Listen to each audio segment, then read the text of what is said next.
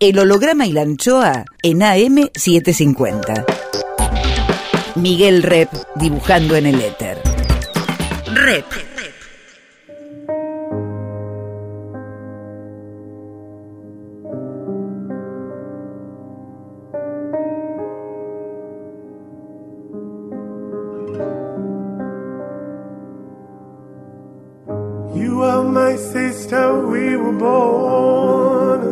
eres mi hermana. Vos sos mi hermano.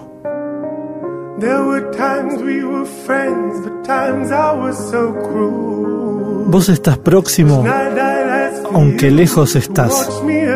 ¿A cuántos kilómetros estás? I was so afraid of the night. El holograma y la anchoa. Nombre es Miguel Rep.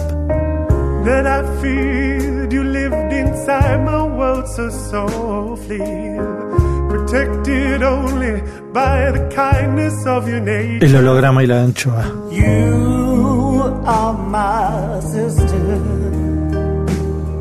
And I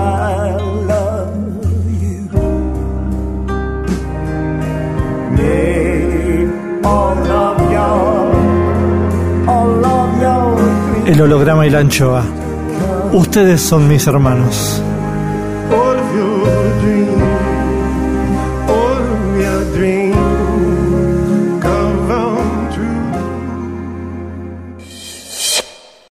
El holograma y la anchoa. Hoy guardamos el aire, el pensamiento de Pilar Calveiro.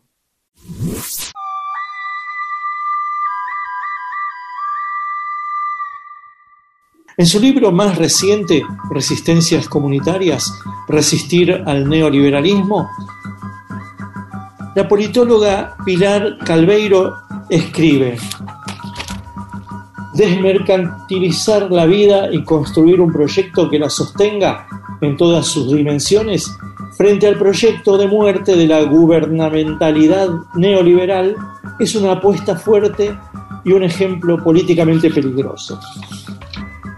A partir de ahí, Pilar desarrolla autodefensas de comunidades indígenas de México que logran autonomías no rupturistas con el Estado. Antes de llegar a este libro, Pilar la emprendió con saldar con la militancia de su generación, con las guerrillas de los años 70, con las políticas del miedo, las violencias de Estado, los campos de exterminio, las dictaduras desaparecedoras y las resistencias. Pilar es politóloga, vive en México, enseña en la UNAM, es argentina, escribe libros esenciales y hoy se somete a la curiosidad del holograma y la anchoa. La doctora Pilar Calveiro se sienta y dice,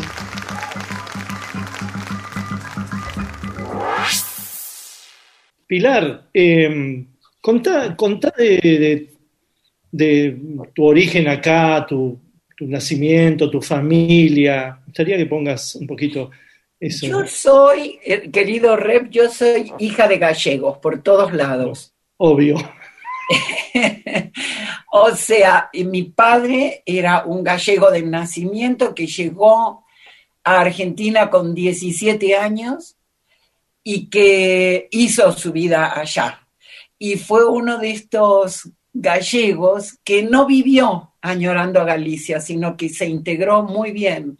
Se integró y amaba mucho a la Argentina. Mi padre quería a la Argentina. Mi mamá era la hija menor de una familia de gallegos y sus hermanos eran nacidos en España, pero ella ya nació en Argentina, o sea, era argentina de una familia de gallegos por todos lados.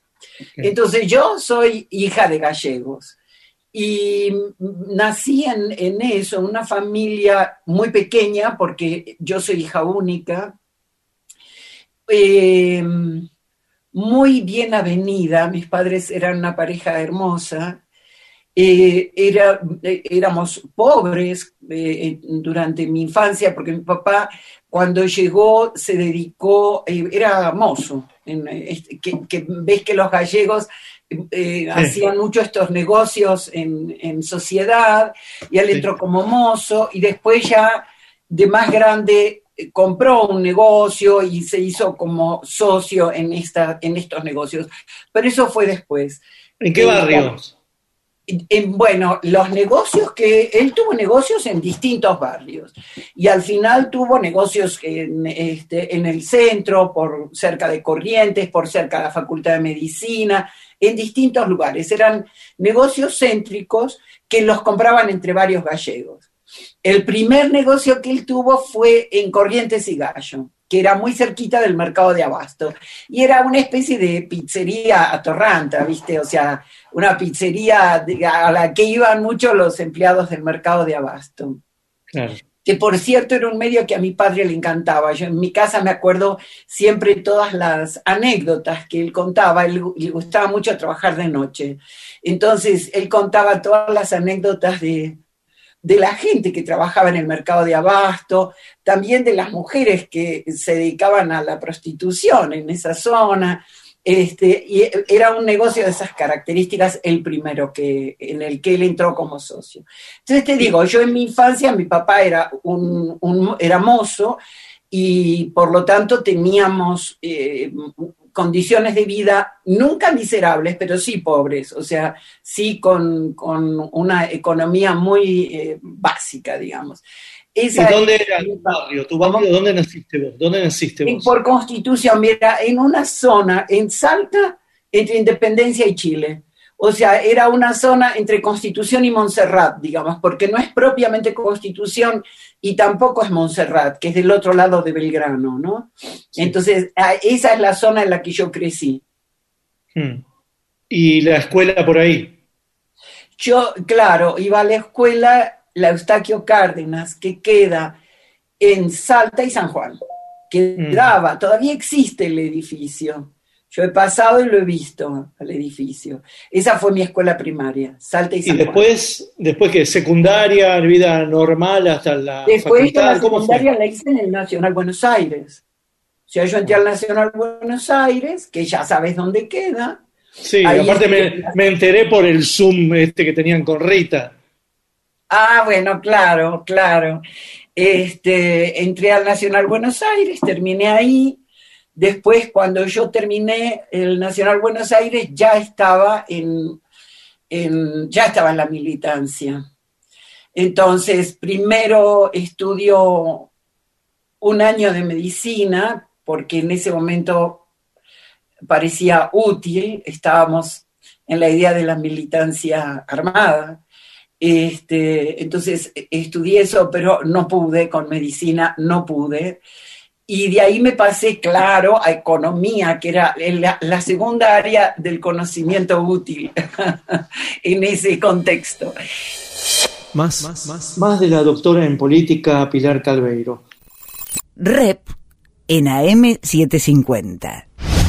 y, y estudié un poco economía, que me gustó más, pero finalmente no era lo mío, así que finalmente me pasé a sociología, en filosofía y letras, que es lo que me gustaba, que no lo terminé y que después yo recupero mi estudio en ciencias sociales ya acá en México.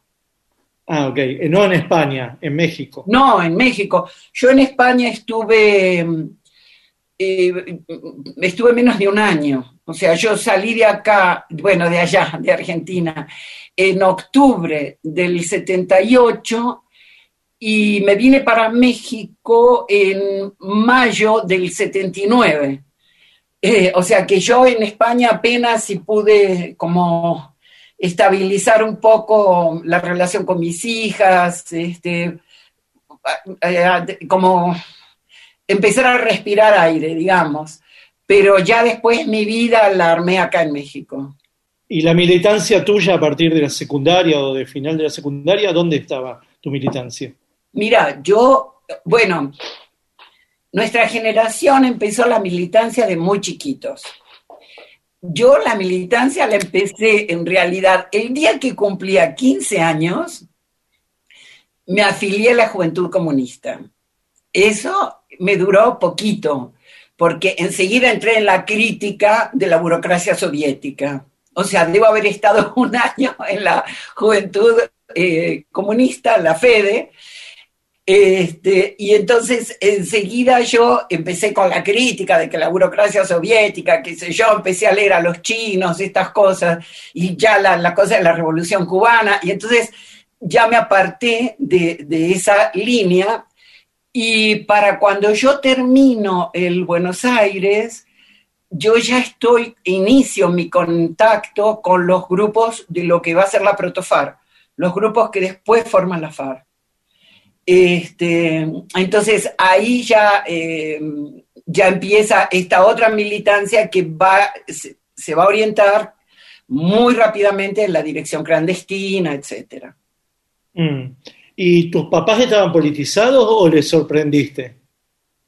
No. Eh, mi, eh, mi, madre era una mujer súper interesada por la política y una mujer muy definida en la izquierda, o sea, una mujer simpatizante de la Revolución Rusa en su juventud y luego simpatizante de la Revolución Cubana. O sea, ella leía, leía muchísimo, hablaba de esas cosas, era como la, como la mayor parte de la gente de la izquierda en nuestro país, era antiperonista. Este, y tenía estas ideas de izquierda y simpatizaba con, con era, era anti-yankee, criticaba toda la cosa racista, porque en esa época todavía estaba, digamos, el sistema como de, que uno podría hablar de, de, una especie de apartheid que había en Estados Unidos, o sea, estaba todo el tema de la discriminación racial y eso. Yo recuerdo haber oído mucho de eso en mi casa en mi infancia, ¿no? En contra de la discriminación racial en Estados Unidos, a favor de la revolución cubana, todo eso estaba en mi casa. Mi padre, un hombre eh, eh, menos politizado, pero eh, habría que ver si es menos politizado, más cercano al peronismo. Mi, mi, madre veía, mi padre veía con cierta simpatía el peronismo, veía esta cosa popular del peronismo pero era un, un hombre menos eh, interesado en la política que mi mamá, para la cual era un tema central. De todas maneras, la política siempre era un tema de conversación en mi casa y en mi familia, de conversación, de discusión, de todo esto, ¿no? Estaba muy presente. O sea que en algún sentido yo no vine a sorprender a mis padres, sino tal vez a realizar parte de lo que mm, mi madre idealizaba y este y con lo que yo crecí como algo deseable, ¿no? La, la, construcción de un mundo más justo. Mi madre tenía muy fuerte la cosa de la injusticia social. Eso era algo muy marcado en, en, el, en, en, la vida de mi madre y en el discurso de mi madre. O sea, el énfasis en la injusticia social y en la necesidad de, de modificar eso. Hmm. Empezaste a militar entonces en dictadura. Sí, claro. Hmm. O sea, eh, eh, estamos hablando en ese momento de la dictadura de la primera, ¿no? De la del 66. La de Onganía. Claro.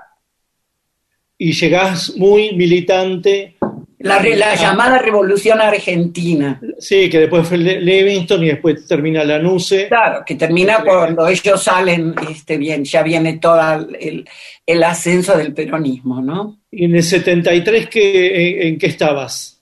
No, no, estaba en Montoneros. Absolutamente montonero y Absolutamente. pasar, la, clandestinidad, la clandestinidad después de la muerte de Perón.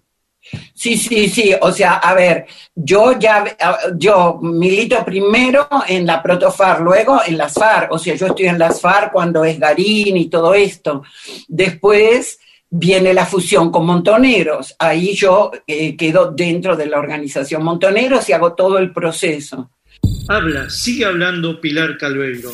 Ya durante el periodo de la FARC, eh, nosotros habíamos tenido un, un periodo de clandestinidad a, partir de la caída de un compañero que conocía nuestra casa, pasamos a, a una situación de clandestinidad este, y luego resulta que nunca, el compañero nunca dio este, nuestros nombres y demás, o sea que fue una clandestinidad como preventiva Y, y nada, y luego en el 73, regre- 72 ya regresamos a la vida, eh, digamos, normal, legal, ¿no?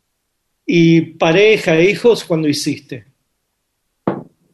Yo conocí a- al que fue mi marido en el Nacional Buenos Aires. Este, Mm. Nosotros eh, nos pusimos de novios ahí en el Buenos Aires, en la secundaria, y seguimos juntos todo el tiempo, la militancia, mis hijas son hijas de ese matrimonio, y él desaparece en el operativo Cóndor. Él es uno de los desaparecidos de Cóndor. Ok. ¿Y tus hijas cuándo nacen? ¿Y dónde? Mi hija mayor, las dos nacen en Argentina. Mi hija mayor nace en enero de 1975 y mi hija menor en marzo de 1977. Unos días antes de mi secuestro nace mi hija menor. ¿Y con- eh, cómo es? ¿Con quién queda la bebita? Queda con mis padres, o sea, el día de mm, el día que a mí me secuestran, este mm, yo tenía entonces una nena de dos años y la bebé que acababa de nacer. Y mm, mis padres habían ido a visitarnos a nosotros, fue un sábado, habían ido a visitarnos. Y yo salgo eh, a comprar para el asado, íbamos a hacer un asado, salgo a comprar la carne, el diario y algo más en la ferretería. Y este y ya no regreso porque en la calle cuando estoy haciendo las compras me marcan. Entonces, cuando yo no regreso, eh, salen a ver qué pasó, se enteran por los vecinos y entonces mis padres se llevan a las nenas. Se las llevan Mm. con ellos a su casa.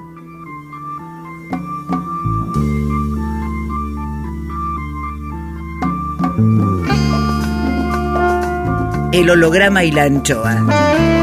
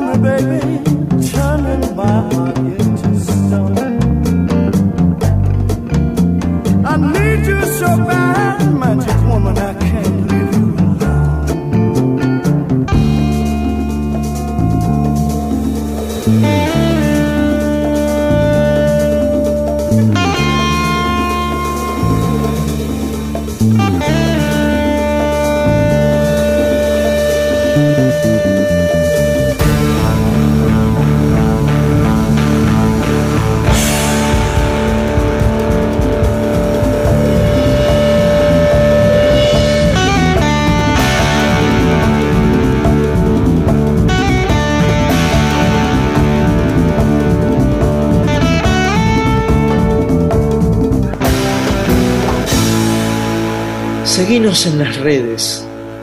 En Facebook, El Holograma y la Anchoa. En Twitter e Instagram, Miguel Rep. Miguel Rep dibujando en el éter. El holograma y la anchoa. Seguimos con, La politóloga Pilar Calveiro. Bueno, y, y contá dónde te llevaron y cómo fue hasta el 78 y ya después entramos a, lo- a los libros, ¿no? Bueno, a, mí me secuestró la aeronáutica. Esto fue el 7 de mayo de 1977. Y me secuestra la aeronáutica. Yo voy a dar primero a Mansión Seré. Em, ahí me tienen un tiempo. Después trasladan a todos los que estábamos en Mansión Seré, nos llevan a la comisaría de Castelar, estamos otro tiempo allí. Eh, estando en la comisaría de Castelar, a mí me trasladan a Escuela de Mecánica, estoy un tiempo en Escuela de Mecánica, luego me vuelven a mandar a la comisaría de Castelar, luego me vuelven a llevar la Marina, pero ahora a una casa del Servicio de Inteligencia Naval, y finalmente de la Casa del Servicio de Inteligencia Naval me llevan a Escuela de Mecánica de la Armada, que es donde estoy hasta mi liberación. O sea, yo pasé por muchos centros clandestinos. Eh, ese periplo, todo ese periplo fue en- entre, entre mayo del 77 y fines de octubre del 78, que es cuando salgo en libertad eh, digamos, el último periodo en, en escuela de mecánica, estoy prácticamente todo el 78 estoy en escuela de mecánica, o sea, todas la- las, este, los traslados son en los distintos, en los distintos meses de 1977 y para octubre del 77 es que me trasladan a escuela de mecánica. Si no me acuerdo mal, me trasladaron a escuela de mecánica el 17 de octubre de 1977. Este, y eh, entonces mi estadía más larga es en escuela de mecánica, que es un año que estoy allí dentro. Además de que había estado ya antes como un mes más o menos.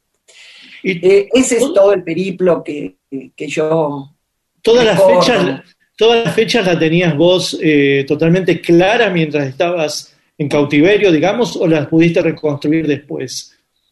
No, yo nunca perdí noción del tiempo y de en qué momento estaba. O sea, eh, siempre supe en qué día estaba. Hay algunas, digamos, hay algunas cosas que no registro con exactitud. Por ejemplo, si yo te tuviera que decir qué día a mí me trasladaron de la casa de Mansión Seré a la com- comisaría de Castelar, no te lo puedo decir con precisión. Pero mientras que yo estuve en todo ese proceso, yo sabía perfectamente en qué día estaba cada cosa, Eh, en qué día estaba en cada momento, perdón. Eh, ahora, hay- algunas cosas que, que, bueno, que como esto que te digo, 17 de octubre, que te quedan grabadas por, bueno, por la asociación con la fe, con esa fecha tan particular, o bueno, la fecha en la que te detuvieron, la fecha en la que te liberaron, o sea, esas sí, ¿no? Eh, pero las otras son como periodos de tiempo medio, eh, que los puedo ubicar, pero que los puedo ubicar por relación a otros acontecimientos. No sé, sé que estuve en tal lugar hasta poco después de mi cumpleaños, entonces sé que fue en tal momento de septiembre o así, ¿no? Pero esas son mis referencias, no necesariamente de fechas exactas. Pero mientras que yo estuve en todo este periplo, yo siempre supe en qué momento estaba, en qué día estaba, digamos. Nunca perdí la noción del tiempo. ¿Y te llegaban noticias de afuera? ¿O cómo, cómo, cómo, cómo No, averiguabas? mira. ¿Cómo estabas atenta a eso? Mira, cuando estaba, en, digamos, eh, estando en, en Mansión Seré o en la comisaría Castelar, que eran unos agujeros infames, todos eran unos agujeros infames, eh, la noticia que podías tener es cuando caía alguien. O sea, cuando caía alguien que venía de afuera, contaba. Este, si es que estabas, si es que estabas en contacto, porque había veces que según los periodos o el lugar en el que estuvieras no podías hablar, no tenías contacto con otra gente, pero siempre había alguna forma de, hablar un poco. Entonces, las noticias eran más bien por la gente que caía.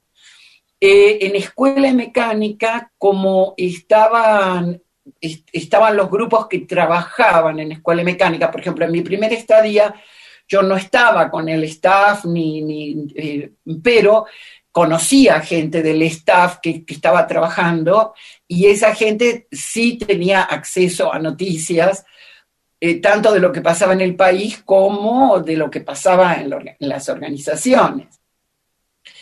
Eh, ya después... Cuando hablas, cuando hablas del staff, estás hablando de los que trabajaban para, para la campaña, digamos, de Macera. Sí, el grupo de sobrevivientes, porque había como dos grupos en escuela mecánica. Un grupo al que nosotros llamábamos, ellos también lo llamaban el staff, era el grupo de sobrevivientes, eh, eh, que la mayoría de ellos han sido, han testimoniado y demás. Y otro grupo diferente al que llamábamos mini staff.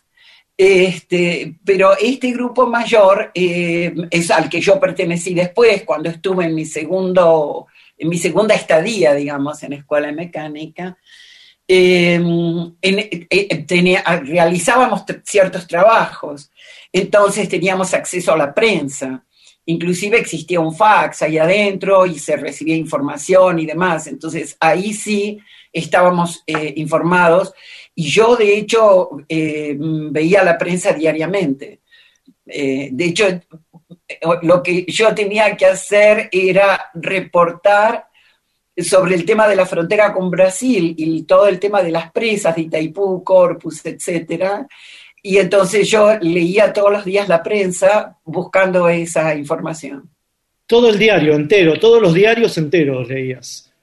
Eh, no me acuerdo, mira, no te, no te quiero mentir, no me acuerdo si yo leía todo, estaban todos los diarios a disposición, pero yo creo que yo consultaba un par de diarios, este, buscando esta información en particular y hacía un informe semanal sobre el tema de la frontera de Argentina con Brasil. Más, más, Pilar Calveiro. Rep en AM750.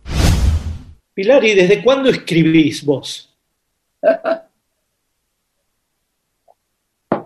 Yo en realidad escribo desde siempre.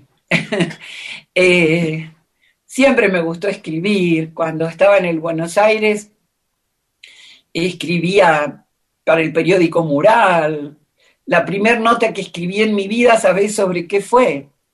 Sobre el diario de Ana Frank. Esa fue la primera nota que, que escribí.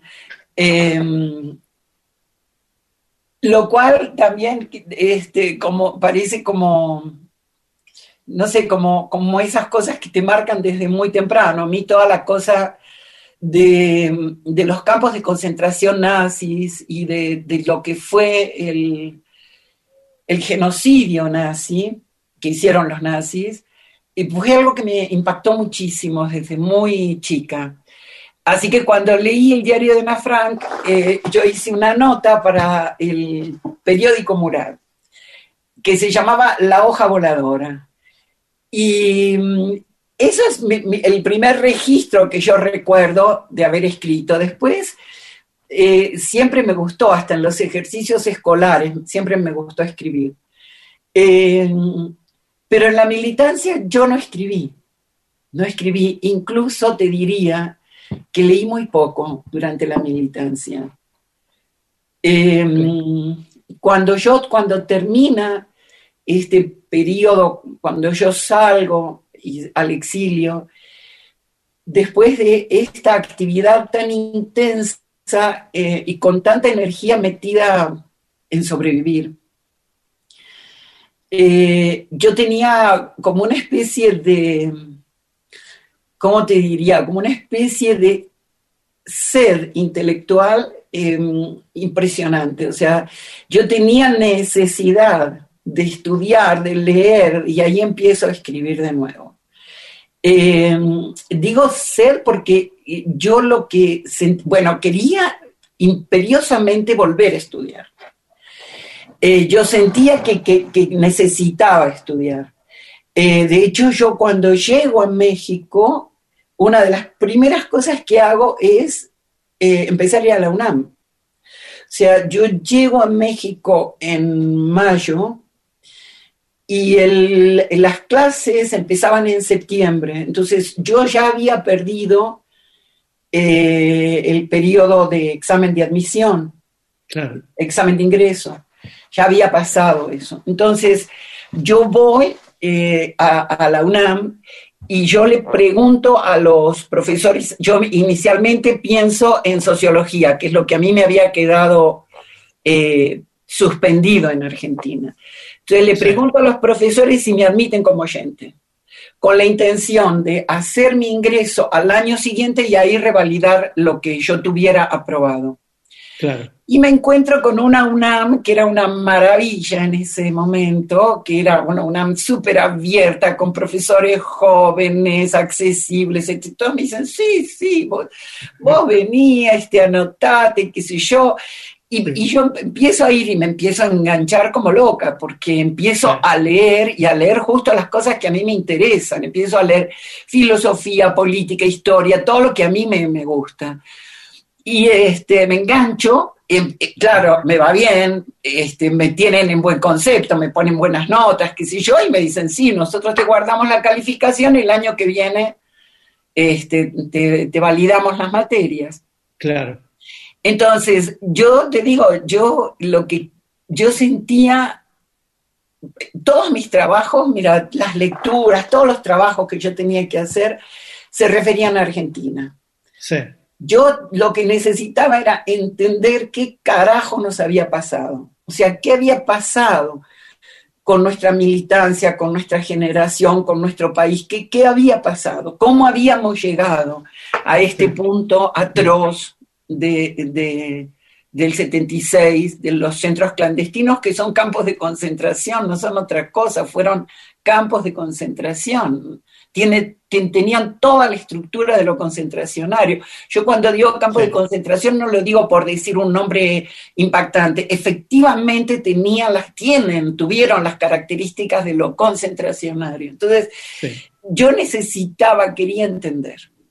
Sí. Y, y bueno, y entonces eh, eh, eso, yo en la UNAM encuentro eso a raudales Sí. Porque, porque hay mucha gente muy joven, mis profesores son principalmente personas jóvenes. Eh, como no existía toda esta historia ahora de que si los profesores acosan a los estudiantes o no, nosotros Sí. salíamos de, de- de- de las clases y nos íbamos a tomar vino y a charlar y nos quedábamos tres horas discutiendo, charlando de filosofía, ¿me entendés? O sea, era... ¿No, te tocó, ¿No te tocó discutir con el que después fue su comandante Marcos? No, porque él era, él no estaba en la UNAM, él era de la UAM, pero, pero no, no me tocó, no lo conocí. Pero, pero te digo, nos- nosotros nos- y, mis, y tanto mis compañeros como profesores venían a mi casa, nos juntábamos, este, no- nos juntábamos a tomar café o vino o lo que fuera, o tequila, Y- y charlábamos interminablemente. Rep sigue en AM750.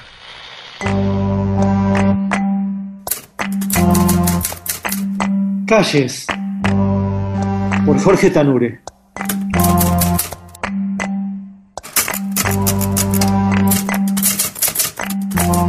Pepe giró en la esquina a último momento.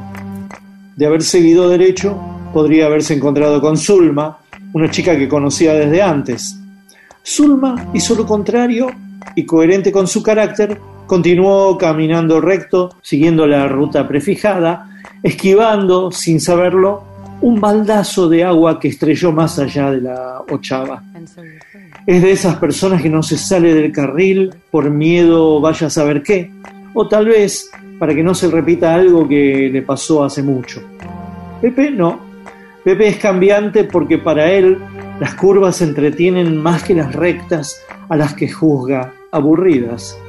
Fue así como entró casi sin querer a un barrio de calles circulares donde era muy fácil perderse y en el medio de ese laberinto, una vez más, se desvió contra toda lógica circular y desembocó en la calle recta por donde caminaba Zulma. Se saludaron, caminaron, pasaron cosas lindas y ninguno quiso cambiar la manera de ser del otro.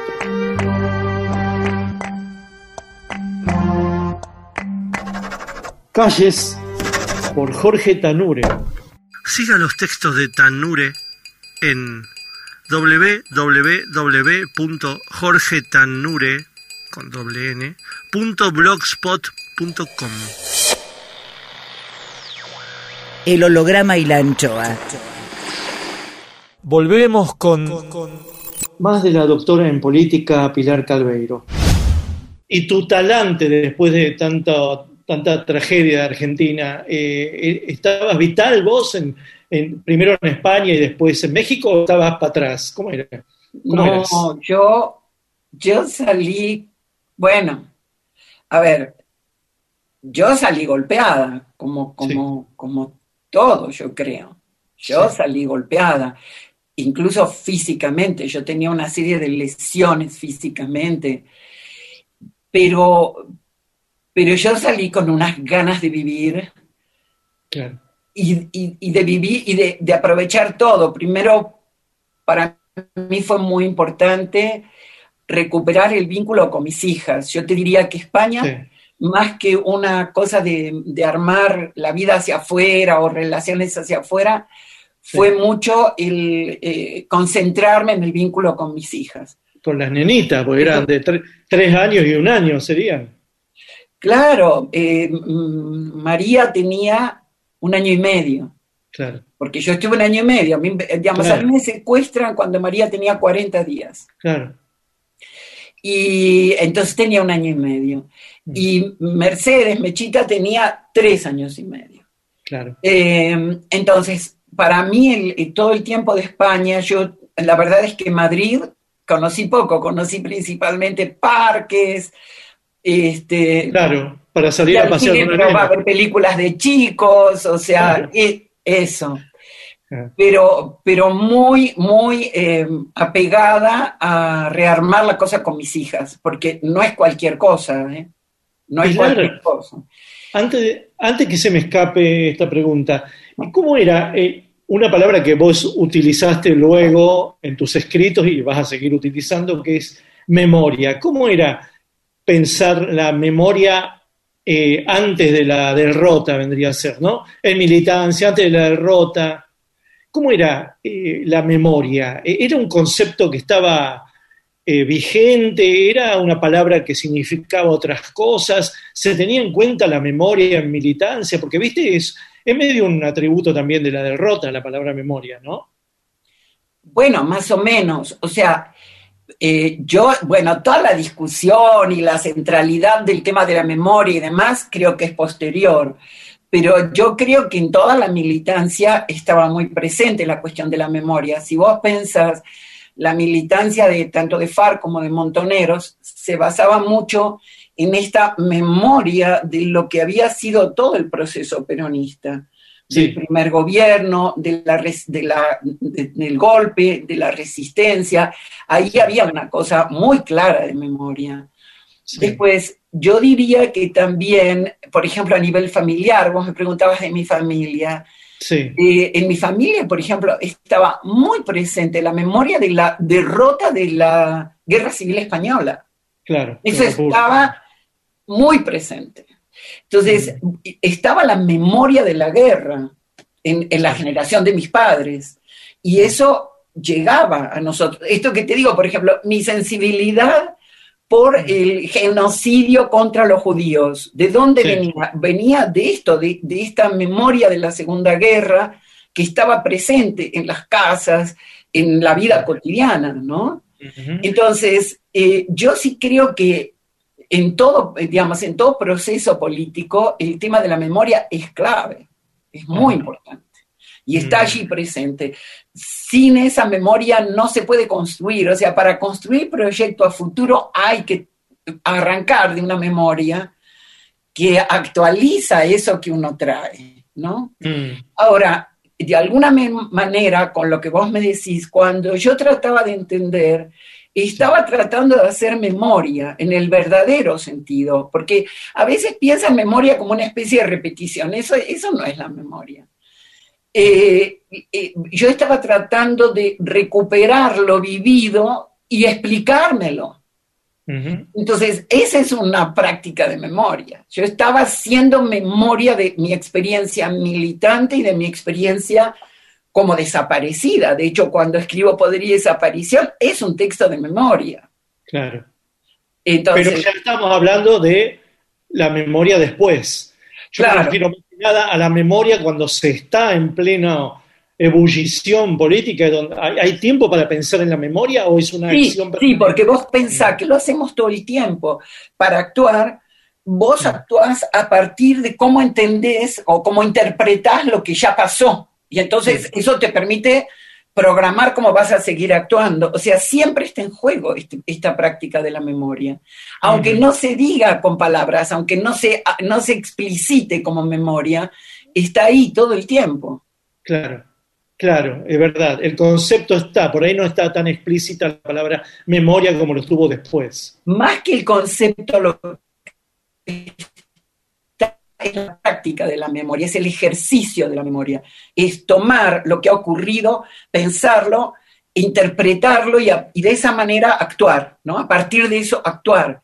Entonces, mm. eso que es un poco el aprendizaje, cómo, cómo se va haciendo el aprendizaje en términos políticos, eso es la práctica de la memoria. Sí. Y y entonces, ¿cuál es Pero nosotros además pensar que fuimos una generación totalmente atravesada por distintas memorias y memorias muy violentas. O sea, mm. la Argentina es una, era en ese momento, todavía lo es desde mi punto de vista, pero en ese momento era una sociedad terriblemente autoritaria.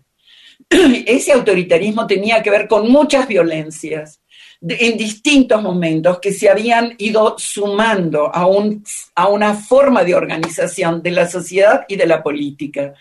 Eso estaba presente, en nuestro proyecto estaba presente eso.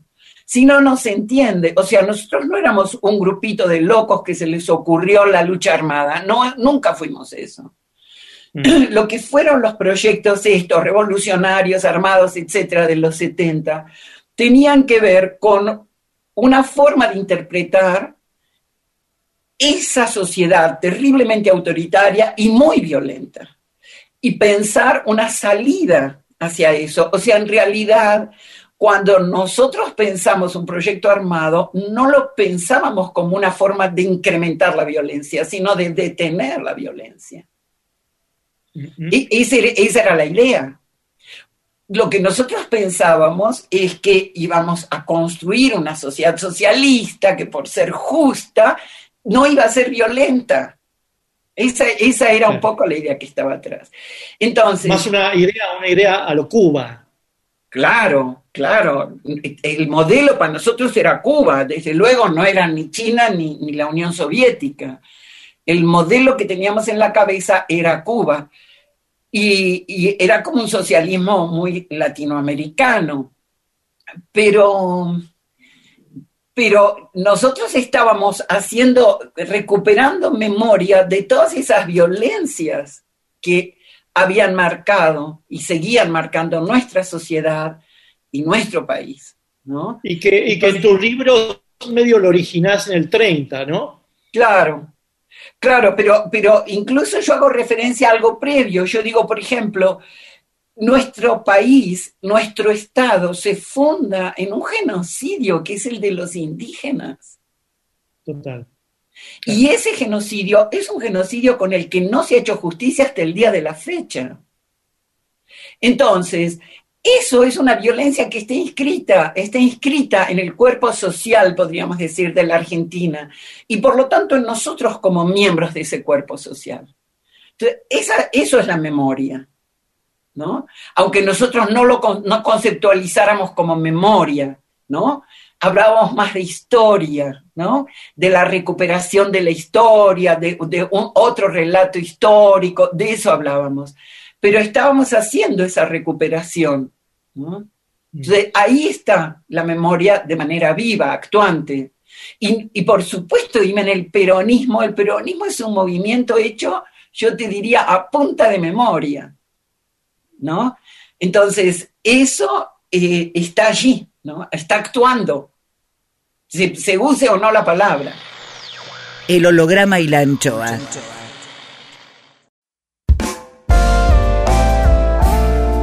El holograma y la anchoa en AM750.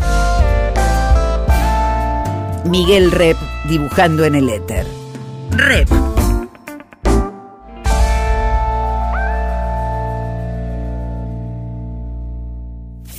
Cuadritos finales. Más. Pilar Calveiro. La chapa. Y cuando estabas en México y ya eh, estabas finalizando la carrera, ¿cuándo, ¿cuándo aparece tu primer escrito sobre esto que había pasado en Argentina? ¿Cómo aparece? ¿Dónde aparece? No, no, no, es que no aparece porque yo no escribía en revistas, en, no, yo, mi, ese trabajo es todo un trabajo académico. O sea, yo, mira, yo hago primero una tesis de licenciatura. Bueno, eso es escribir. Eso Bueno, escribir. por eso, pero no, porque como vos me decís dónde aparece, ¿no? Yo escribía trabajos escolares, pero no se publicaban. No, está bien, pero Sí. aparece, aparece en tu vida el, te- el texto. Claro. Bueno, eso de escribir todo el tiempo, ¿no? Me gustaba y, y escribía distintas cosas. Lo primero que escribo más sistemáticamente es lo que fue mi tesis de licenciatura, que se llamaba La autonomía relativa del poder militar en Argentina.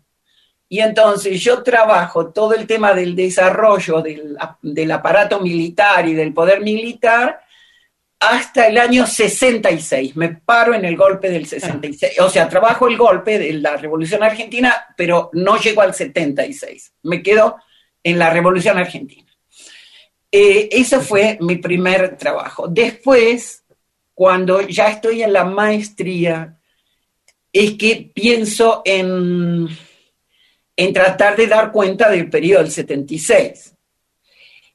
Y ahí es donde empiezo eh, a trabajar el golpe del 76 y eh, el tema de eh, los testimonios. Te voy a decir que empecé eso y lo dejé. Dije, no, me entusiasmé con otra temática, me entusiasmé con el tema de- de la transnacionalización, del nuevo orden global. Él dice, tomé un seminario con Sol Arguedas que me encantó y me iba a ir por ahí. Y una profesora que era amiga mía, ¿Año? Perdón, ¿cómo? ¿año? ¿En qué año? Esto, qué año es esto? mira, debe haber sido 86, una cosa así. Ah, Este, ok, todavía con Guerra Fría. Sí, sí, pero ya estaba toda esta cosa, me acuerdo que, que estaba toda la cosa de la transnacionalización y yo- a mí me apasionaba porque me daba cuenta que, que- que eso era lo que venía, que, que estábamos entrando a una etapa nueva. Sol Arguedas, que era fantástica, decía, el capitalismo es como una serpiente que se retuerce porque está cambiando la piel. Y entonces, este, y decía que eso era lo que estaba pasando, ¿no? Eh, y tenía razón. Y entonces yo pensé en trabajar eso. eh, Y una, una profesora de la universidad, que era amiga mía en ese momento, me acuerdo que me dijo, ¿qué pasa con tu tesis? No, la voy a dejar porque me voy a poner a trabajar esto. Y me dijo, no podés dejar. No podés dejar de escribir eso, tenés que escribir eso. Y yo le dije, ¿te parece? Porque dije, a, a nadie le va a importar, esto es... Y, y me dijo, no, no, hacé eso, escribí lo que sé yo. Y a partir de esa conversación con ella lo retomé. Y ahí ya no lo solté. Y fue muy fuerte para mí escribir. Es, en realidad, lo que, apare- lo que después se publicó como Poder y Desaparición es solo una parte de esa tesis, que tenía tres partes. Una era el poder militar en, en Argentina, que retomaba parte de lo que había trabajado en la licenciatura, pero ahora seguía hasta el golpe del 76.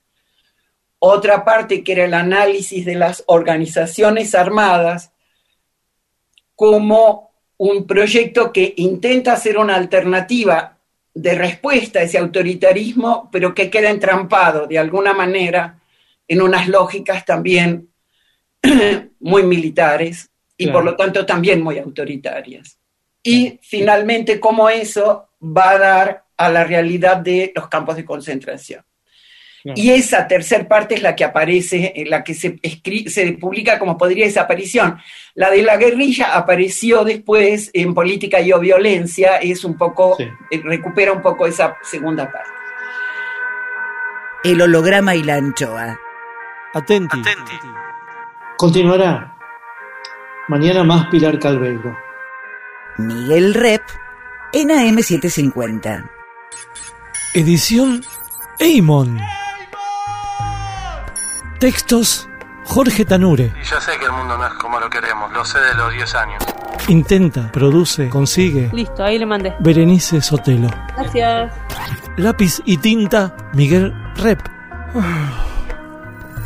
El holograma y la anchoa en la contratapa del fin de semana.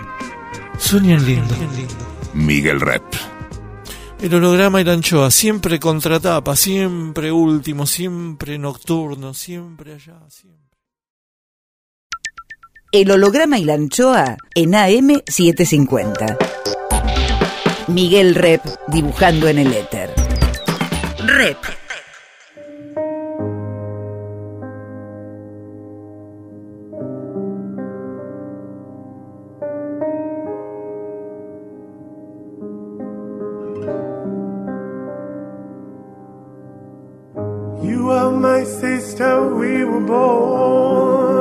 Tú eres mi hermana,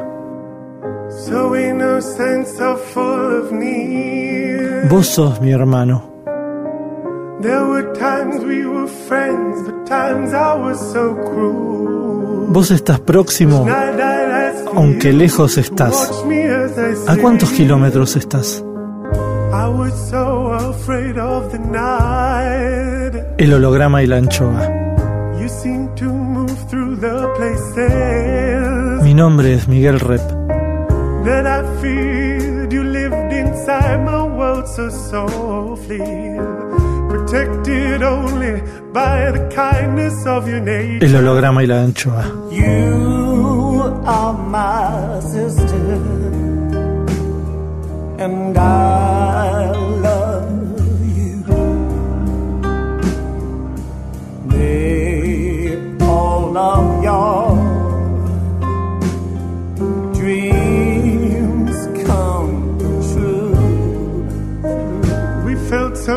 Bellas melodías. Linda vida. Amor. Arte. El holograma y la anchoa. Mi nombre es Miguel Rep.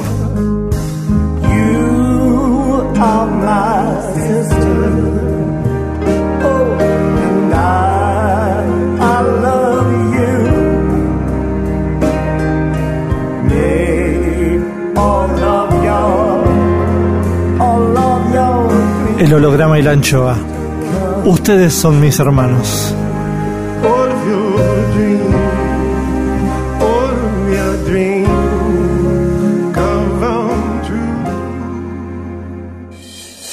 El holograma y la anchoa. Hoy, segunda parte de La politóloga Pilar Calveiro, autora de Resistencias comunitarias, resistir al neoliberalismo. En, en orden de publicación tenés el libro Redes Familiares de Sumisión y Resistencia. ¿Podés hablarnos de ese libro? ¿Que viene, viene, viene después eh, en tus intereses o es un libro que aparece a destiempo con respecto a, No, a no, la, no, a la cronología? No, eso tiene que ver con esto que te decía, de que yo trabajo el poder, trabajo la resistencia, ¿no? De, de lo que había sido mi tesis de maestría, que fue eh, este, este, como trilogía de la que te hablaba, yo trabajé sobre todo el poder, porque era el poder militar, las organizaciones armadas desafiándola, pero bueno, el, el- un poco el triunfo del poder concentracionario en ese momento. Ent- Eso es poder. Pero ahí yo vi eh, trabajando lo de escuela de mecánica y los otros centros clandestinos, yo pude ver la fuerza de la resistencia, cómo eh, aún en esas condiciones tan de un poder que parece casi absoluto, como aún ahí hay resistencia. Entonces, eh, para la siguiente etapa dije, voy a trabajar la resistencia. Quiero ver cómo resisten los que resisten, cómo hacen, ¿no? ¿Cuáles son las estrategias, los modos? ¿Qué, qué, qué es esto de la resistencia? Entonces, estando en México, primero que nada pensé en trabajar la resistencia de pueblos indígenas, pero Sí. sentí que eso me iba a sobrepasar, o sea que yo no tenía un conocimiento de la cultura, de como para hacer un buen análisis, que eso me iba a quedar grande. Entonces opté por ver las resistencias en el campo de la familia, porque ahí eh, ese es un campo que todos conocemos. Y eh, ahí yo me movía con más tranquilidad. Entonces trabajé sobre sector urbano popular y lo que hice fue historias de vida eh, dentro de las mismas familias para ver esto, cómo opera el poder y la resistencia y cuáles son las estrategias de la resistencia. Y ahí vi las resistencias de género en el campo de la familia, este, pero no solo de género, porque ahí, en la, digamos, una de las cosas interesantes que ves en la familia es que no es solamente el poder de hombres contra mujeres, sino que está el de hombres con mujeres, padres con hijos, este, eh, mayores con menores, o sea, hay distintas relaciones de poder y forman redes, por eso el libro se llama Redes, forman redes este, en donde unos eh, fortalecen a los otros o, los debilitan, o sea, es muy interesante ver eso, cómo se van armando redes eh, que complejizan las relaciones de poder y muchas formas de resistencia, muy interesante y cómo prácticas que parecen de sumisión son prácticas de resistencia. Cuando las ves cómo funcionan, cómo operan, son prácticas de resistencia. Y eso que yo vi a nivel de la familia me sirvió mucho para entender eh, qué pasa en la sociedad y en la política, porque también es así. También no son dos la, la, los que eh, luchan en las relaciones de poder, son un chorro. Y hay claro. distintas redes y se articulan de distinta manera. Y lo mismo pasa con las resistencias. Hay muchas formas y hay muchas cosas que a, a primera vista parecen este, cosas de, de, de, de, subordinación y que no, son prácticas eh, que funcionan como prácticas de resistencia. Así que eso fue, en, en, de, esos, de eso salieron dos libritos, uno que es ese, Redes Familiares de Sumisión y Resistencia, y otro que se llama Familia y Poder. Familia, Familia y Poder es un análisis un poco... ¿Cómo? Tres años. En tres años, en tres años. En sí. tres años salieron esos dos libros. Sí, pero son parte de la misma investigación. Familia y Poder. Y la, la, metodolo la metodología, la metodología era que vos tomabas muchos testimonios. No, no, no, no eran testimonios, historias de vida. Yo ahí trabajé con ¿No? historias de vida. Entonces, Historias de vida. Ajá. Entonces, suponete que algunas eran historias de vida de un hombre o de una mujer, pero de- al final trabajé con historias de vida de una misma familia. Entonces, por un lado tomaba el relato del hombre y por otro lado el relato de la mujer, de la misma historia familiar. Ok. Entonces, eso fue muy interesante y muy iluminador. Como, ahí vas a ver cómo la memoria construye distinto, según sea uno o el Claro. otro. Y va a construir distintos los tiempos, los acontecimientos, la duración de los acontecimientos, arma cosas muy diferentes. Y eso es justamente interesante, por eso es justamente interesante. Más, más, Más de la doctora en política Pilar Calveiro. Rep en AM750. Después Eh, viene pol- política y o violencia. Política y o violencia, no, es un trabajo previo aunque se publicó después. O sea, tiene que ver con ese análisis que yo había hecho de la guerrilla. eh. Claro, tiene que ver más con poder y desaparición. Es uno, o sea, política y o violencia y poder y desaparición son el mismo trabajo. Son dos partes del mismo trabajo. Familia y poder. pasaron unos años. Ahí pasaron unos años entre un libro y otro. ¿Vos tuviste algún tipo de, de relectura, retoque? Sí, sí, sí, hubo, relectura y Los demás. tiempos, los tiempos cambian, pero- ¿no? Los tiempos cambian. Sí, pero ese es el mismo trabajo. Lo que pasa es que cuando se publica Poder y Desaparición, el que lo acepta, porque yo presenté el trabajo en distintas editoriales que no lo quisieron. El que lo acepta es Horacio González, que en ese momento dirigía la colección Puñaladas en Coligüe. Total. Pero sí, la claro. colección Puñaladas era pequeña, entonces no admitía todo el trabajo, admitía solo una parte y desde luego optamos por la parte de, de- de campos de concentración.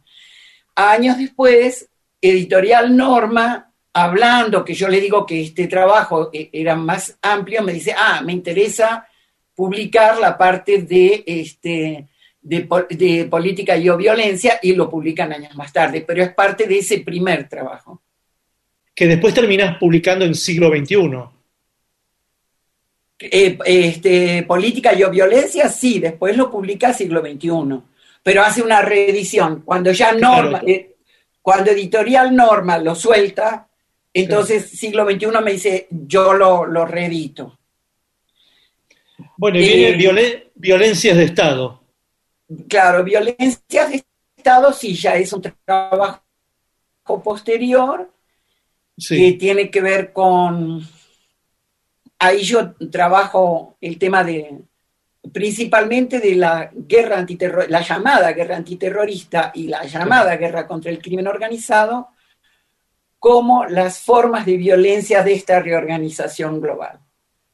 Entonces, ahí yo ya trabajo el tema de, de- de un mundo que se ha transformado, ya no es el de poder y desaparición, ya no es un mundo eh, bipolar, sino que ya es el mundo global y ya está a todo lo que da el neoliberalismo. Es decir, que es un libro que la tienda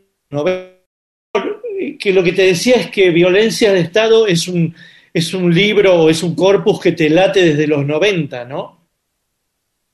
Sí, sí. O sea, el tema del cambio, del cambio, de- del cambio del mundo, de esta, de esta cosa de, de, de reconocer que ya estamos en otra realidad, es algo que para mí viene, te decía, desde los 80, cuando yo Claro. estudiaba con Sol Arguedas, es como mi primer eh, cosa, pero claro, en los 90, cuando se cae el, el- el- el- muro. el llamado muro, eh, Claro. eso resulta evidente, ¿no? Lo que pasa es que cuando vos Eh, estudiabas con Arguedas, el presentimiento de, ese, de esa caída quizás estaba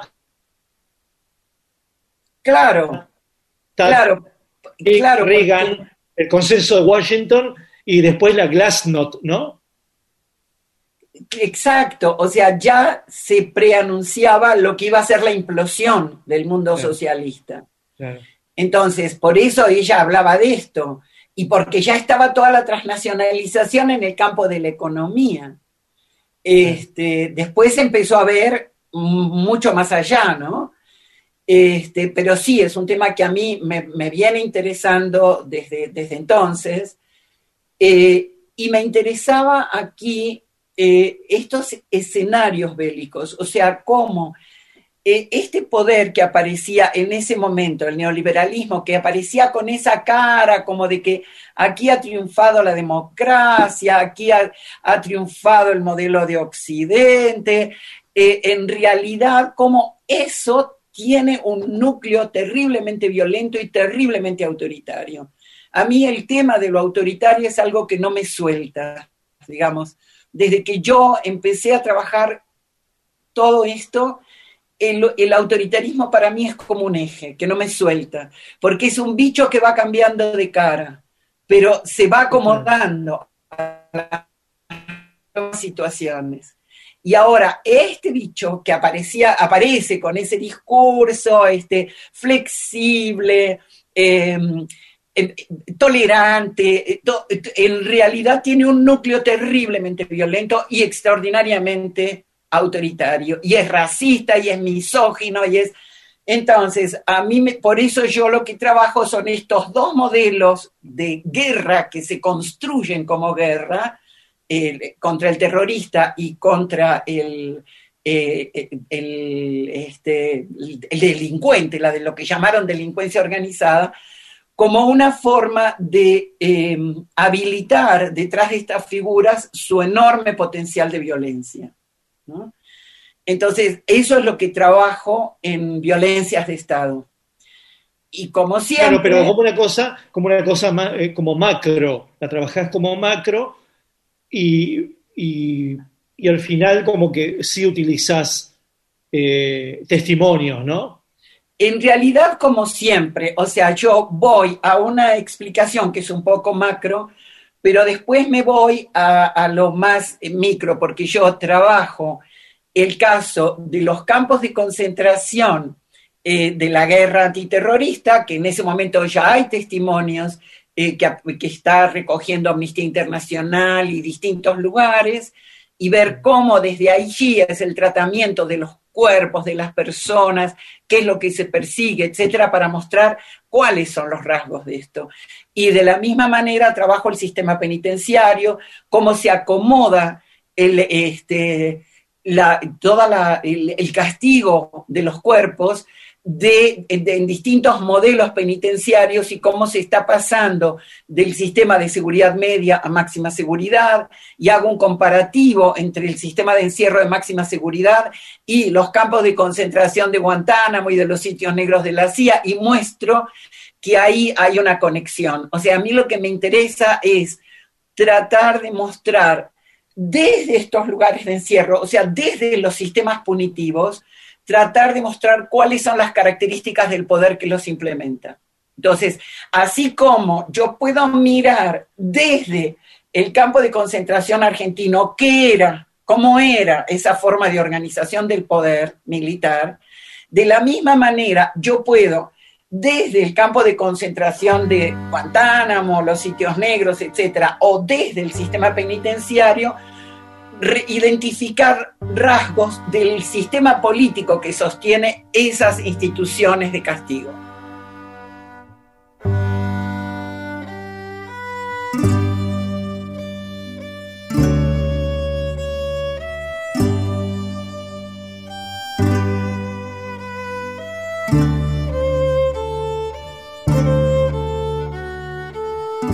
El holograma y la anchoa.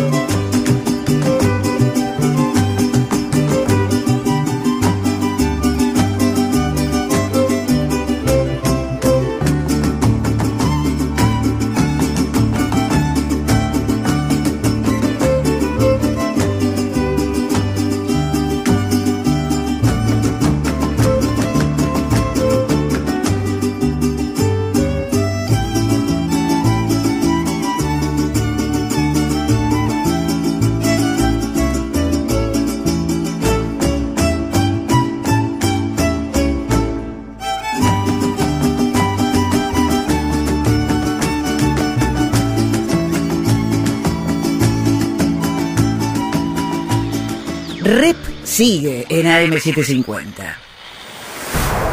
El recepcionista de arriba. Oh my God. Juicio al invitado. Como todos sabemos, está científicamente comprobado que cuando morimos, subimos al cielo, nos reciben para testearnos en el juicio final. Todo lo que hicimos, deshicimos y omitimos en vida es examinado por un barbudo con alas llamado el recepcionista de arriba, quien juzga si somos recibidos en el paraíso, nos penitencian para guardar en el purgatorio o nos destinan forever al infierno. Nubes, leve viento, ausencia de olores. Examen, examen, examen más. Cuadrito 1. El recepcionista de arriba recibe a... Pilar Calveiro, Calveiro. Comienza el interrogatorio. ¿Qué destino prefiere para su eternidad? ¿El purgatorio, el paraíso o el infierno? Ah, no, yo prefiero el paraíso. ¿Y a dónde cree que merece, viendo su vida ya vivida, eh, su eternidad? ¿Paraíso, purgatorio o infierno? No tengo la menor idea. El juicio siempre tiene que venir de afuera. ¿Le dio un abrazo, un beso a alguien en vida y ahora que ve la foto se arrepiente? No, ¿A quién si pasa esta instancia de la eternidad le gustaría volver a ver o conocer, saludar? Uy, a muchísima gente, a casi todas las personas de mi vida. Son muy poquitas las que, las que no quisiera volver a ver. La mayoría de las personas con las que he tenido un vínculo desearía volverlas a ver. ¿Ha sido en vida soberbia? Sí, sí, ¿Ha sido en vida envidiosa? poco, poco. Envidiosa muy poco, ¿Ha sido en vida mentirosa? poco. Digamos, en la militancia mentí muchísimo porque eran otras condiciones, pero en general no soy mentirosa. El recepcionista de arriba. Miguel Rep dibujando en el éter. El holograma y la anchoa. Volvemos con... Pilar Calveiro, autora de Resistencias Comunitarias. Resistir al neoliberalismo. Vamos siguiente que me ayer hasta hoy, que es maravilloso, que está lleno de resistencia, ¿no? Que es eh, resistir al neoliberalismo, ¿no? Eh, Claro. contá de este libro, porque es, es, es muy luminoso, está lleno de, de soluciones. Por ahí no en la Argentina, pero ya que se nos presentan esta- estas, estas comunidades indígenas en, en México y cómo, cómo resisten, ¿no? ¿Te gustó resistir al neoliberalismo? Es, es- es hermoso, hermoso, porque aparte sí te muestra, eh, sí me muestra algo nuevo, que un poquito yo podía llegar a presentir a partir de Chiapas, pero que estas cosas no, no se saben tan, eh, tan, no se saben tanto. No es muy conocido acá estas experiencias, ¿no? Esta experiencia como la de, la de estos pueblos eh, y estas resistencias y estas cerrazones eh, auto, autosalvadoras, ¿no? De, de- Guerrero, de Michoacán. Pero fíjate que, fíjate que justo como yo había en violencias de Estado, trabajé el Estado, sus violencias, las formas de encierro y qué sé yo, ahora yo, de nuevo, vamos a la resistencia, o sea, siempre es este movimiento. Sí, Entonces, ahora sí me animé con las comunidades indígenas. claro. Llevaba yo más tiempo en México y no quiere decir que las conozca, ¿eh? pero bueno, me animé. Este, y, y lo que encontré es eso que estás diciendo, o sea, una, una diversidad de formas de la resistencia, una riqueza. Y a, y a mí lo que me interesa de eso es justamente ver eh, cuáles son, cómo las resistencias te marcan los puntos ciegos del poder. Los, no solo los débiles, sí, los puntos débiles, pero también los puntos ciegos del poder. Los alumbran, los alumbran, los alumbran. Claro, entonces, y se mete por ahí, o sea, se mete por esos puntos ciegos. Entonces, es fundamental observar esas resistencias eh, y darles el lugar que, que merecen, justo por eso. Eh, vos fíjate que eh, casi siempre cuando uno relata las experiencias comunitarias o, con estos textos, muchas de de los comentarios que te van a hacer es bueno, pero eso son experiencias muy chiquitas, o sea, como, ¿qué hacemos con eso? ¿Sí entendés? O sea, y, y, con eso, ¿a dónde vamos? ¿Viste? Un poco esa sensación, porque seguimos teniendo esta idea del poder como vertical, piramidal, homogéneo, como una cosa que ya no es así.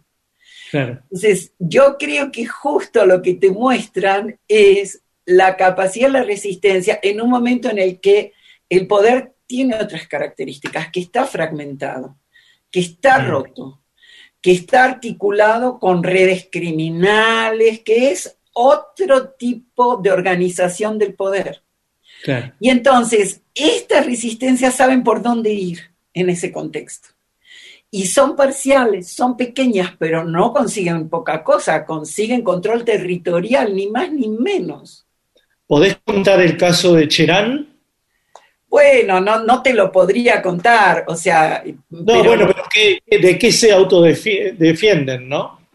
Bueno, en el caso de Cherán, lo que vos tenés es justamente una comunidad indígena que es grande, o sea, es un municipio, que la cabecera municipal está en una población indígena y es un territorio grande que tiene, como ocurre en, en las distintas comunidades, tiene bosques que son eh, comunitarios, o sea, que no son de propiedad privada, son de propiedad de la comunidad. Em, y la población son campesinos, cada uno de ellos tiene parcelas que trabajan, etcétera, y, en el poblado hay, comerciantes, distintas actividades. Pero el tema es que ellos lo que van a enfrentar es em, grupos de lo que se llaman aquí talamonte, gente que va a desmontar para quedarse con la madera y que están protegidos por las redes criminales, las redes del narco de la región. Habla, sigue hablando Pilar Calveiro. Entonces, esos grupos empiezan a, no, utilizar, a, desmontar el bosque de ellos, de manera eh, ilegal, pero no pueden detenerlos porque van armados y eh, asustan a la población, la, intimidan, la amenazan, en fin, crean unas políticas de terror, ¿eh? o sea, desaparecen gente, violan mujeres, o sea, y esto va a ocurrir avalado por la autoridad política municipal, que es el presidente municipal, que es un presidente del PRI, y ignorado por las autoridades políticas del Estado. Eso ocurre en el Estado de Michoacán. Entonces, eh, frente a eso, ellos durante mucho tiempo no saben cómo responder. Eh, intentan eh, de distintas maneras, pero claro, se enfrentan muy fuerte, entonces eh, eso los intimida mucho, es difícil eh, enfrentarse a esto, hasta que finalmente de una manera, cuando ya estaban organizando más eh, la forma de, parar a estos talamontes, de una manera espontánea, es muy interesante porque el movimiento como tal surge de una manera imprevista, espontánea, es un grupo de mujeres que en un momento salen, paran un, este, una camioneta que viene cargada con madera y llaman a los demás y empieza a, mm, se desata todo el sistema de, de emergencia que tiene el pueblo, con campanas, con cohetes, con distintas cosas, llaman a todos, se concentra el pueblo y paran a los talamontes, los detienen, cierran el pueblo porque saben que van a venir este, sus, eh, sus cómplices a salvarlos, cierran el pueblo, establecen eh, puntos de control armados, toman control del territorio, sacan al presidente municipal y forman un gobierno propio según un sistema que no es el sistema municipal, sino el sistema de, que llaman de usos y costumbres, es, es decir, un sistema ancestral que nunca dejó de existir totalmente y se organizan en términos políticos, económicos, administrativos, en todo sentido, a partir de eso.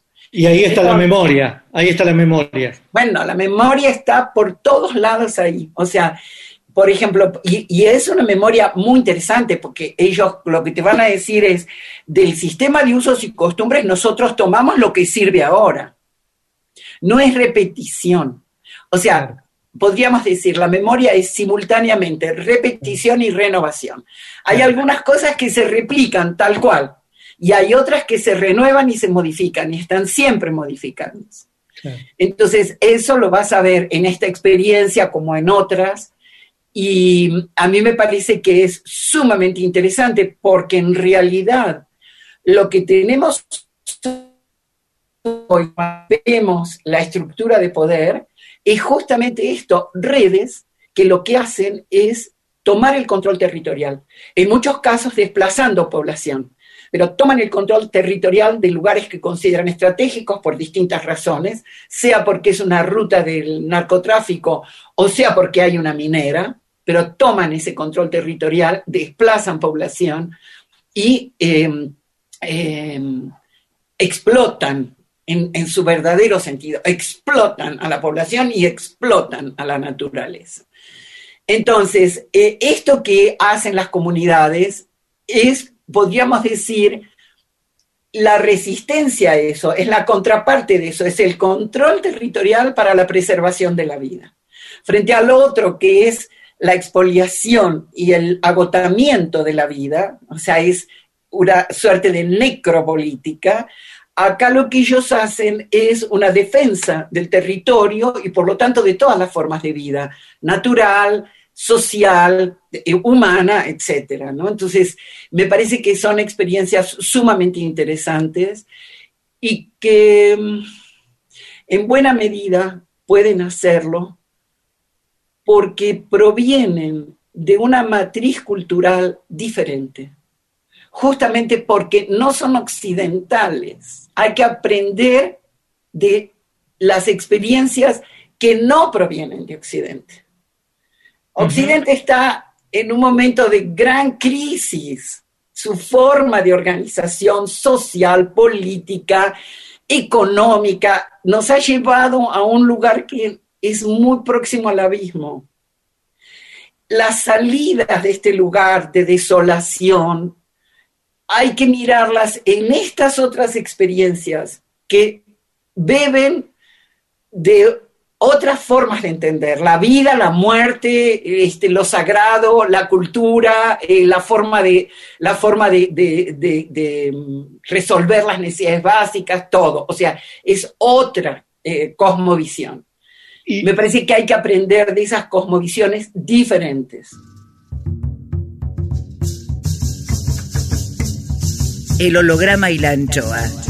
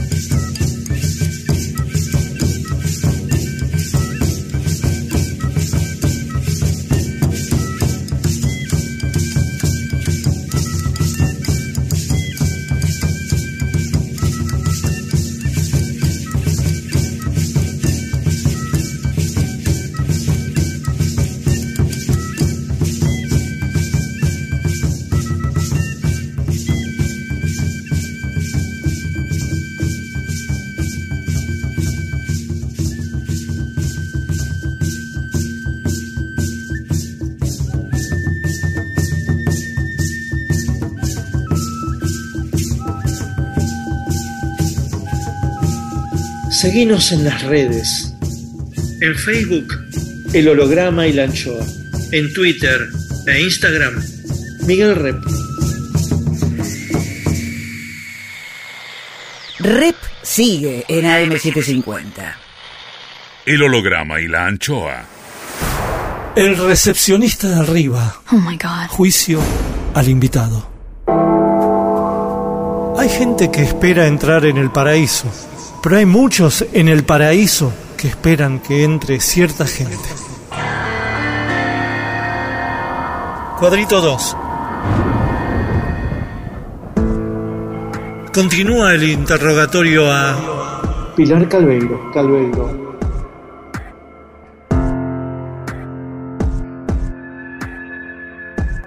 ¿Ha sido en vida procrastinadora?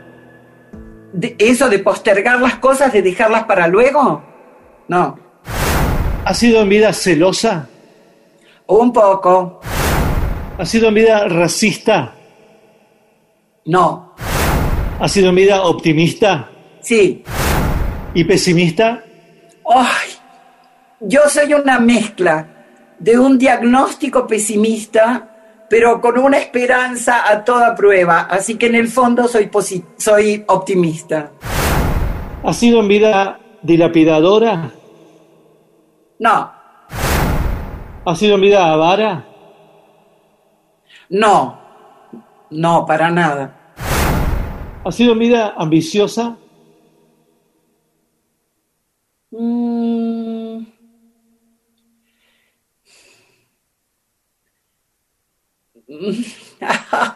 Eh, no estoy muy segura porque mm, no soy ambiciosa en, en términos de las riquezas, no soy ambiciosa en términos del poder, pero sí me planteo proyectos que son ambiciosos. ¿Ha sido en vida violenta? A ver.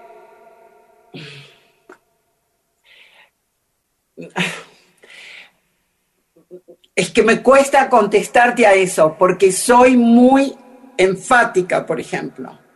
Puedo violenta con las palabras, Sí. eh, pero no de otra manera. Otras formas de la violencia no me nacen, pero puedo ser muy enfática con las palabras y puedo llegar a ser violenta con las palabras.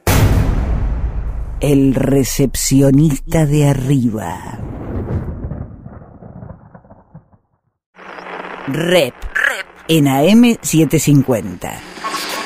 Seguimos con Más de la doctora en política Pilar Calveiro. ¿Se van a multiplicar estas experiencias? Sí, se están multiplicando. Eh, Es, es- es interesantísimo porque hay muchísimas de estas, no solamente en México, en toda América Latina. Y persistimos en mirar para otro lado.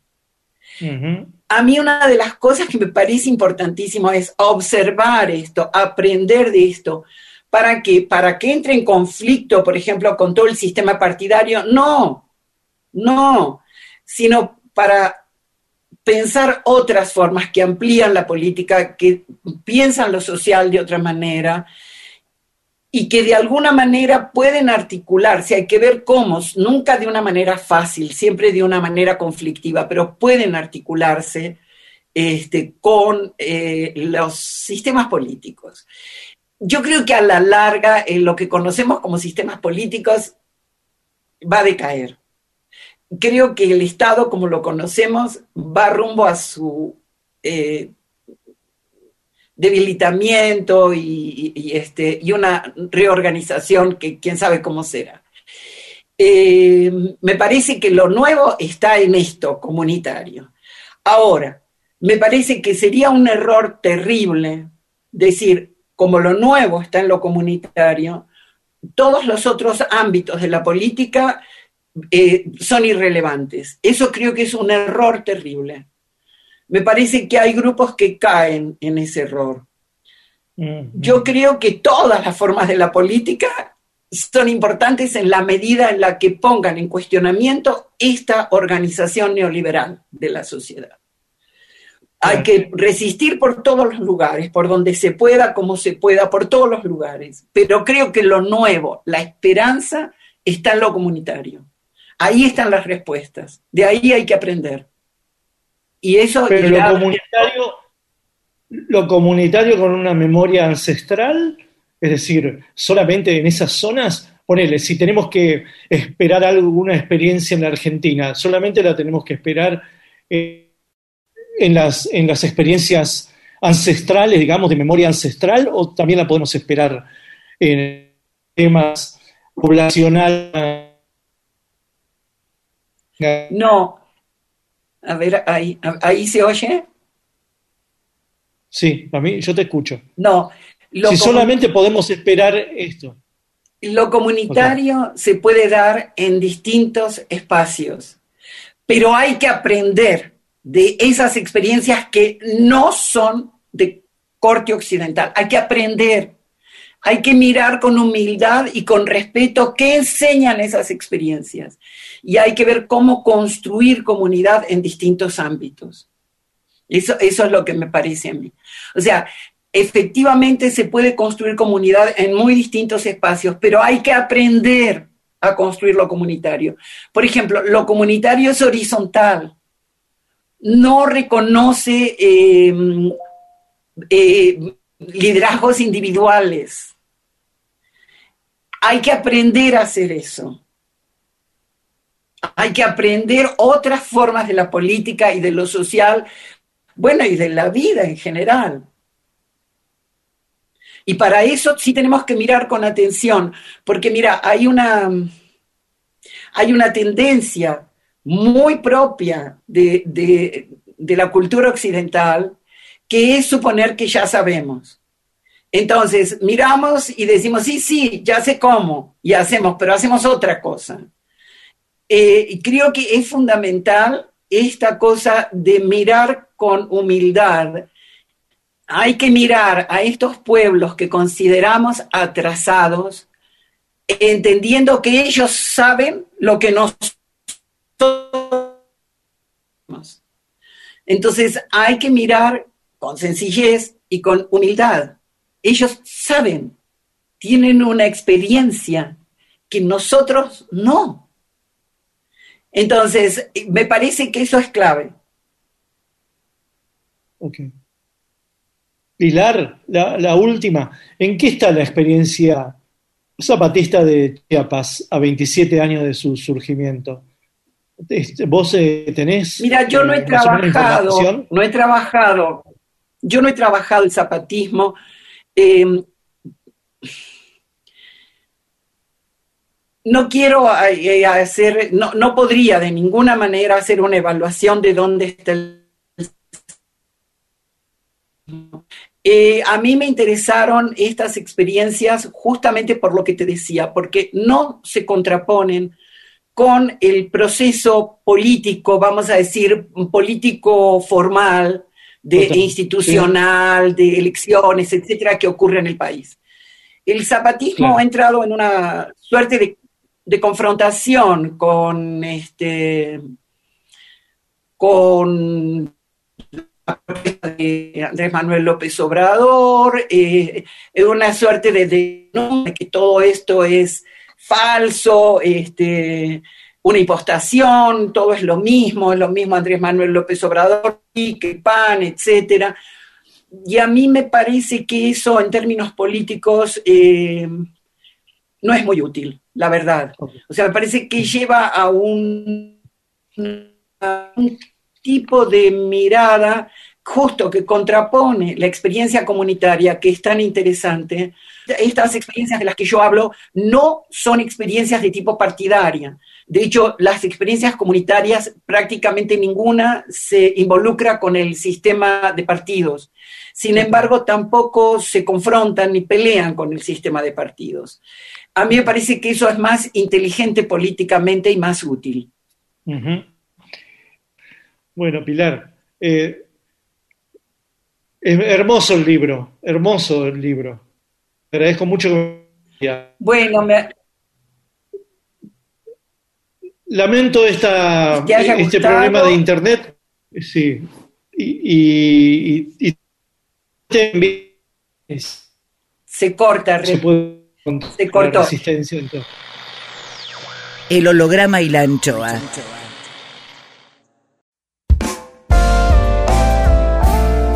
El holograma y la anchoa en AM750. Miguel Rep dibujando en el éter. Rep.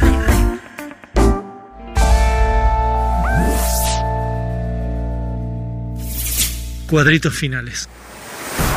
El recepcionista de arriba. Oh my god. Juicio al invitado. Según pasan los años en capacidad hotelera, el infierno tiene más problemas de alojamiento que el paraíso. ¿Por qué ocurre esto? Cuadrito 3. Termina el interrogatorio y se procede al veredicto.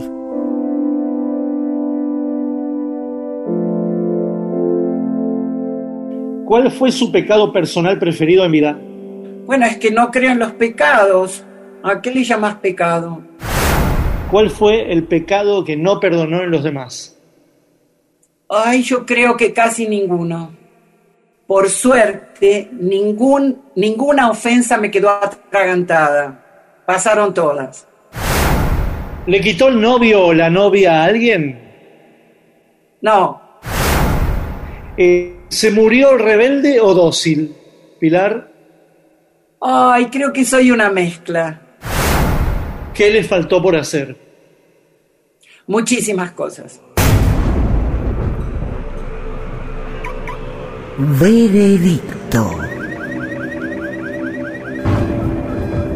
Calibrando con detenimiento las caviladas respuestas de la señora investigadora y oteando en sus palabras compromiso, sabiduría, dolores varios, experiencia, polémica, cuore, valentía y comprensión, por todo ello sentenciamos a Pilar Calveiro al paraíso. Paraíso. Porque ya tuvo suficiente infierno y suficiente purgatorio. Dejo constancia, el recepcionista de arriba. El recepcionista de arriba. Y te agradezco mucho a pesar de los inconvenientes internéticos. No, bueno, está, está bien. Eh, muchas gracias a vos. Beso. Chao Pilar, Al gracias. Un abrazo. Chao, chao. El holograma y la anchoa. Miguel Rep en AM750. Edición Eimon. Textos Jorge Tanure. Sí, para algunos es más horrible que para otros. Es injusto el mundo, es una mierda. Intenta, produce, consigue. Listo, ahí le mandé. Berenice Sotelo. Gracias. Lápiz y tinta Miguel Rep.